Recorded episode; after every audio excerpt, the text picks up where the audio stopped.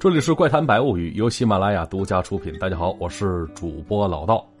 不知道为什么，见过好多人都有类似的习惯，什么呢？远亲近疏。哎，平时跟亲戚朋友或者嘻嘻哈哈，或是微笑不语，很少会谈及自己内心真实的想法啊。哎，反倒是在网上碰见个陌生人，或者甭管什么场合，只见过一次的萍水相逢，哎呦，这通倾诉啊！差不多把自己翻个底儿掉，丝毫不藏着掖着。说完痛快了，回到家里，面对亲人又开始一问三不知了。哎，远亲近疏，哎，倒是也能理解，毕竟跟陌生人倾诉，互相都不认识，一些秘密对方知道了也没啥用。而秘密这东西，天生有种很强烈的想要被人知道的这种属性吧？啊，撂在肚子里会让你很想一吐为快的。所以，相比熟悉你的人，那些陌生人看上去。会更加无害吧？但事实真是这样吗？来看下面这个秘密吧。发生在小光的身上啊，这小伙学习不错，文凭不低，哎，是个温文尔雅之人。相比之下，我就有点太糙了。但是在我们这些糙人眼里，小光这样式儿啊，有点太温吞啊，做事儿不飒，哎，总是瞻前顾后的，哎，有时甚至会顾忌一些看上去很奇怪人的想法，以至于最后伤了自己呀。话说那天约了他，求他帮个忙。咖啡喝到一半，正经事儿已经解决的差不多了。哎，我俩是有一句没一句的闲聊着。结果啊，我是三番四次盯着他那手看了半天，就是被他发现，还是不好意思。但小光却没太在意啊，他把那略长的袖子卷了两卷，露出了手腕子上一截伤疤出来。哎，那是一块烫伤的痕迹啊，挤出异常光滑的皮肤，看上去让人有点难受。而小光见我好奇，举起手笑了笑，说：“哎，像不像个纹身呢？”我跟着笑着，之后有点唐突的问了一句：“我哥们儿，你怎么弄的呀？”他对于我的问话，小光似乎早有准备，可话一出口啊，哎，我明显感觉他那身体还是非常不自然的抖了一下啊啊！之后缓缓说了句：“哥们儿，你真是要听的话。”得跟你提个醒这可不是什么美好的回忆，啊，说出来我倒是没啥，只怕你晚上别睡不着觉啊。我呵呵一乐，要说这家伙还真挺能挑起别人好奇心啊。三言两语说完，你再不感兴趣的人也想知道这到底是怎么回事了。啊，于是这小光笑着说了句：“哥们儿，这块疤是被人害的。哎，不对，确切说，我也不清楚那到底是不是人呢。”要说那是好几年前了啊！当时刚考上研究生，怀着既兴奋又期待的心情来到学校，找到了导师啊。之后打算在学校附近租间房子，可是啊，这学校周边的房租可真他妈贵呀，还比人市中心房租还贵呢！啊，据说是被学校学生吵起来的，因为都不想住那宿舍，都想出去租房子住去。于是那些房东开始坐地起价，哎呦，这房租跟不要脸似的，一涨再涨啊！话说当时我也是个穷学生，没啥经济来源，于是挑挑拣拣，啊，选了一个房租挺便宜的地方，想赶紧安顿下来呀。之后啊，跟房东约好了时间，到了地方，我才知道这房租为什么这么便宜，因为这房子属实够老旧啊。你看，你沿着天花板棚线走一圈，就没有一处好地方，或多或少都有水淹过的污渍。而满屋子墙皮也很是斑驳，好几处掉下来好大一块，都露出水泥本色儿了。要说这间房子倒是铺着地板呢，但是有些地方啊，脚踩上去吱吱呀呀响个不停。啊，说实话，当初看到这个房价，我这心里早有预期，可现实啊，竟然比我预期还要不堪呢。啊，唯一的优点可能就是这房子比较大吧，对我一人独居来说，这确实不小啊，两室一厅。但房东只对我开放一间房，另外一个屋子呢是大门紧锁。他说了，说那间屋是个仓库，里边杂七杂八，灯泡、灯管什么都有，让我无视就行，不用在意。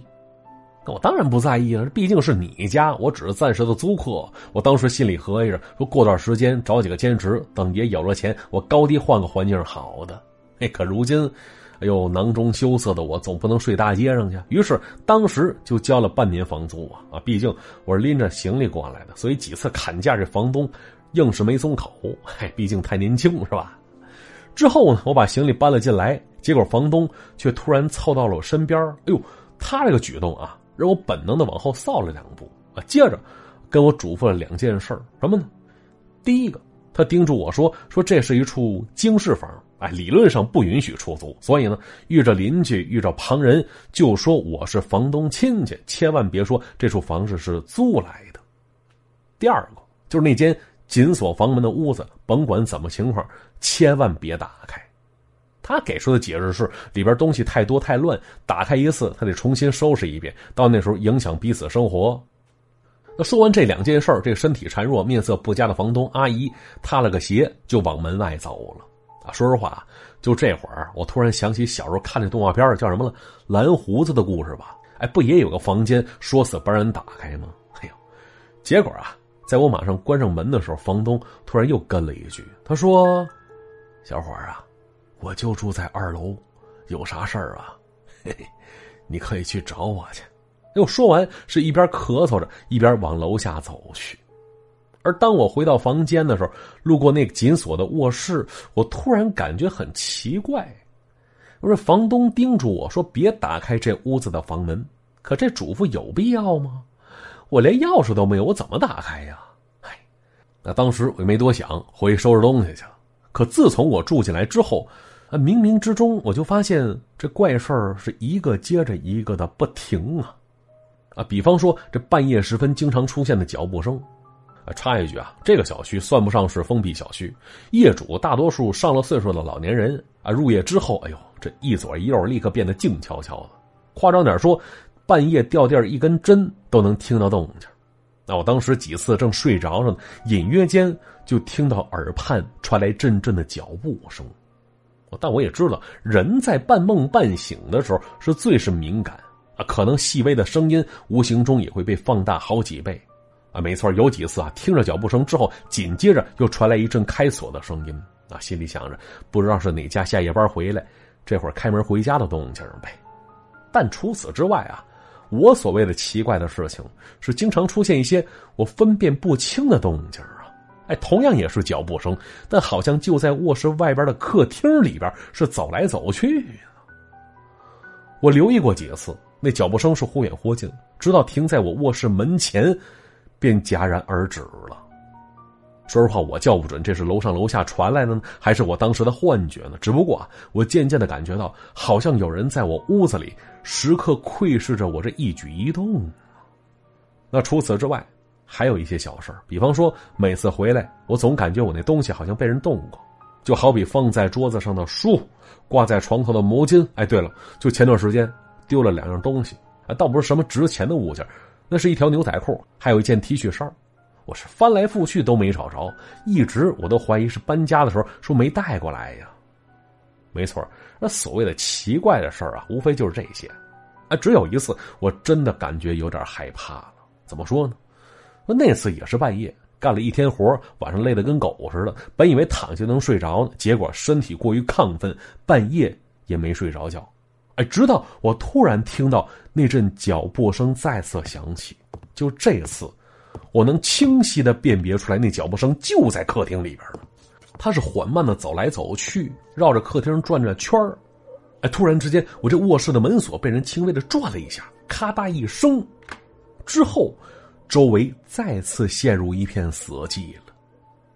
他说：“这大半夜听到这些，我他妈还怎么睡呀？”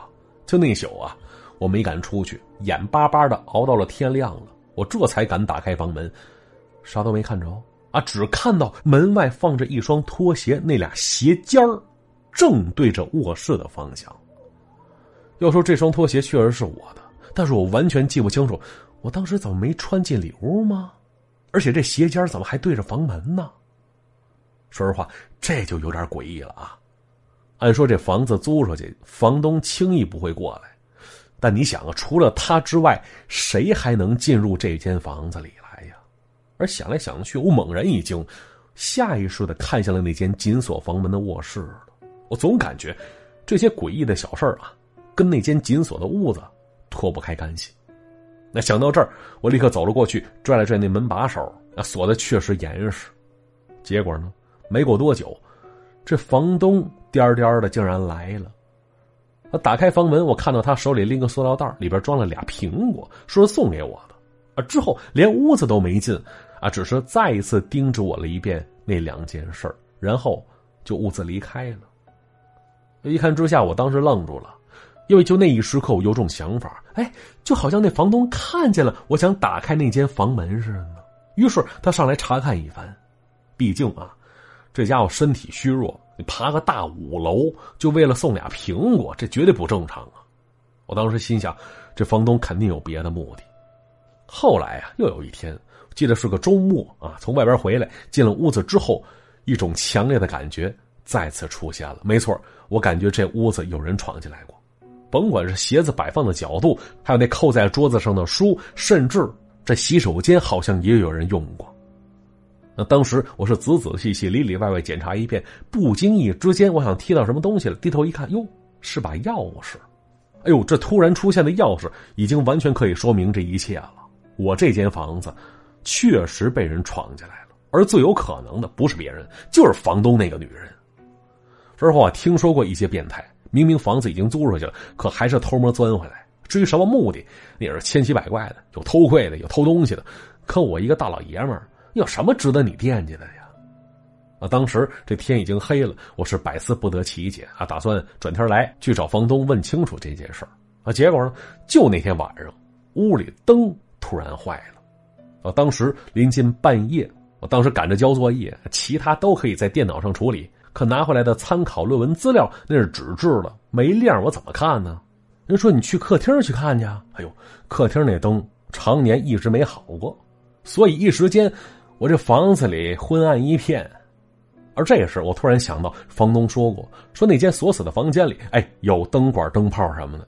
于是去他妈的房东的叮嘱吧，他不也没经过我允许就擅自闯进来了吗？哎呦，他不仁，我不义，行，我倒要打开那间房门看一看里边到底有啥。说实话啊，一来我是想找个灯泡，二来。确实，里边包含了我不少好奇心，想看看里边藏着什么东西。真要是一堆破烂的话，我可以帮你收拾啊。但马上问题又来了，怎么打开呀？一把大锁挂在门外边，我哪有钥匙啊？哎，我好像有钥匙啊！没错，就是刚才在客厅上捡到的那把钥匙。哎，你说会不会是那间屋子的钥匙啊？啊，如果真是的话，就说明房东闯进来。就是为了屋子里什么东西，那想到这儿，我更加好奇了。于是抓起那把钥匙走了过去，插入转动，只听咔嗒一声，门锁开了。同时我也跟着一哆嗦啊，心说里边肯定不是什么杂物。结果啊，随着房门被打开，我看到里边竟然有个人一动不动的站在那边，啊，周围还摆了一圈蜡烛，啊，当时一见之下，我差点吓得尿裤子，我大喊着：“你谁呀？”但那人没回答。等我看清楚了对方，我才发现那不是个真人，那是个假人。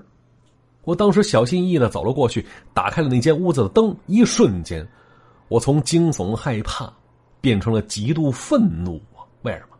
因为那假人脸上贴着一张打印出来的照片，而那照片当中人正是我。还有啊，那假人身上穿的 T 恤衫，还有下身穿的牛仔裤。不就是我说死没找着那两件衣服吗？原来在这玩意儿身上套着呢。不用问，不是别人，一定是那房东那变态搞的鬼呀！不是，这到底是怎么回事啊？房东他想干什么呀？说实话，我当时看到周围的一切，心里开始合计了。我这遇到的好像不光是个变态啊，更像是个邪恶的变态呀！又是蜡烛，又是假人的，难道是什么仪式？啊！气愤之下，我猛地撕掉了假人脸上我那张照片了，结果却见到那假人的脸，哎呦，竟然有几分像真人一看之下，而气愤、恐惧、不解，再夹杂着一丝恶心。我需要赶紧冷静下来。想到这儿，我一点点退了出去，合上了门。正当我准备打电话报警时，我一转身，哎，猛然看到房东苍白个脸正站在大门那边呢。就这一下，吓得我浑身一抖，手机直接掉地上去了。心说他什么时候进来的？我怎么一点动静都没听着呢？而我当时一动不敢动，直勾勾看着房东，说了句：“你你怎么来了？”可是这房东啊，却跟个没事人似的，径直走了进来了。我当时就纳闷哎，难道他没看到我打开那间房的门？看那表情，好像真没看见。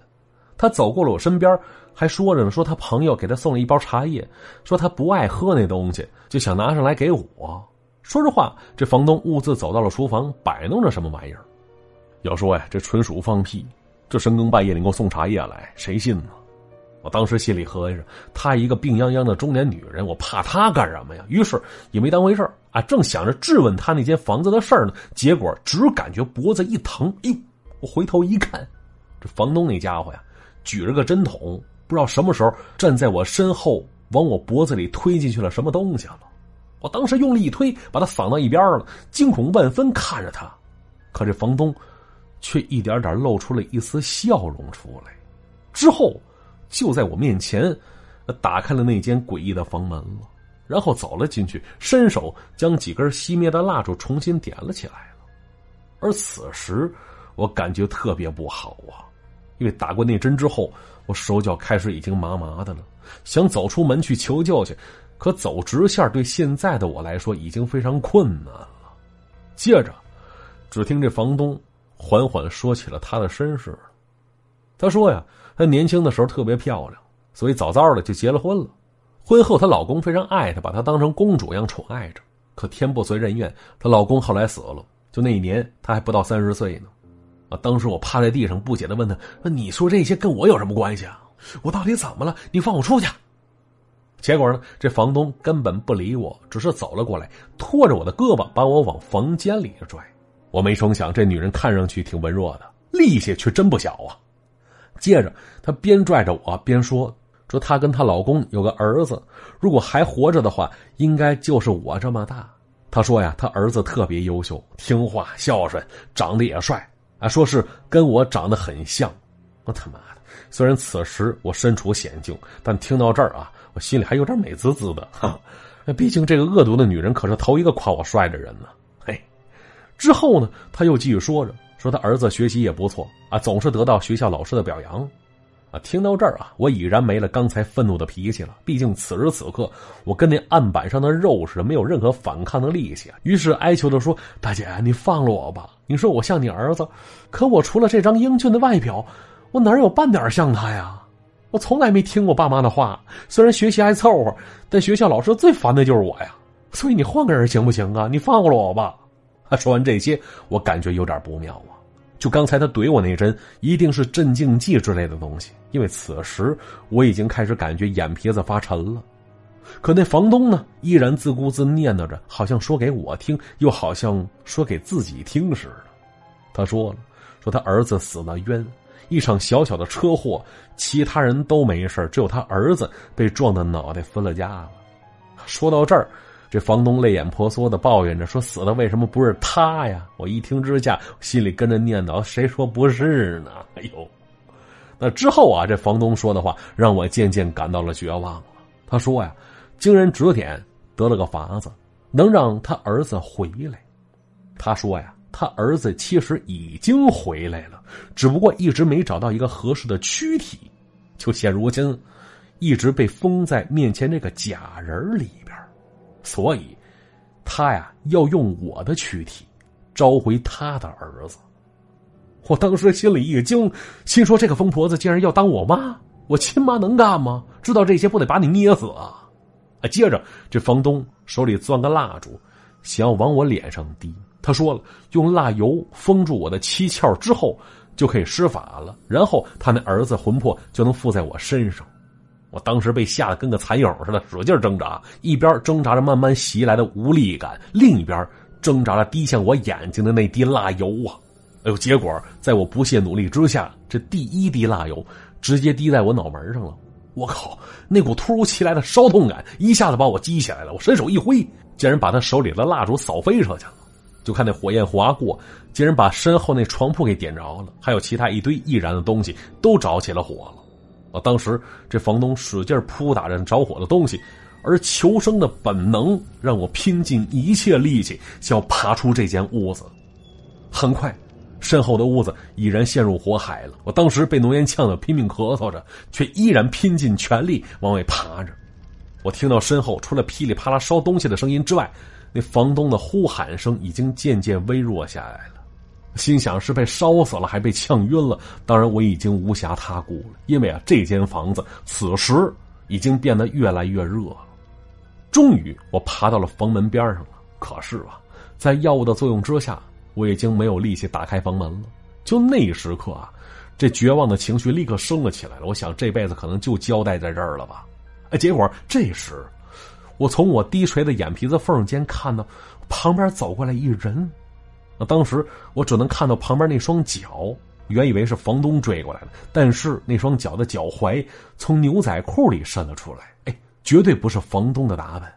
那再往下看，那双脚光溜溜的，哪有半点皮肤的感觉呀？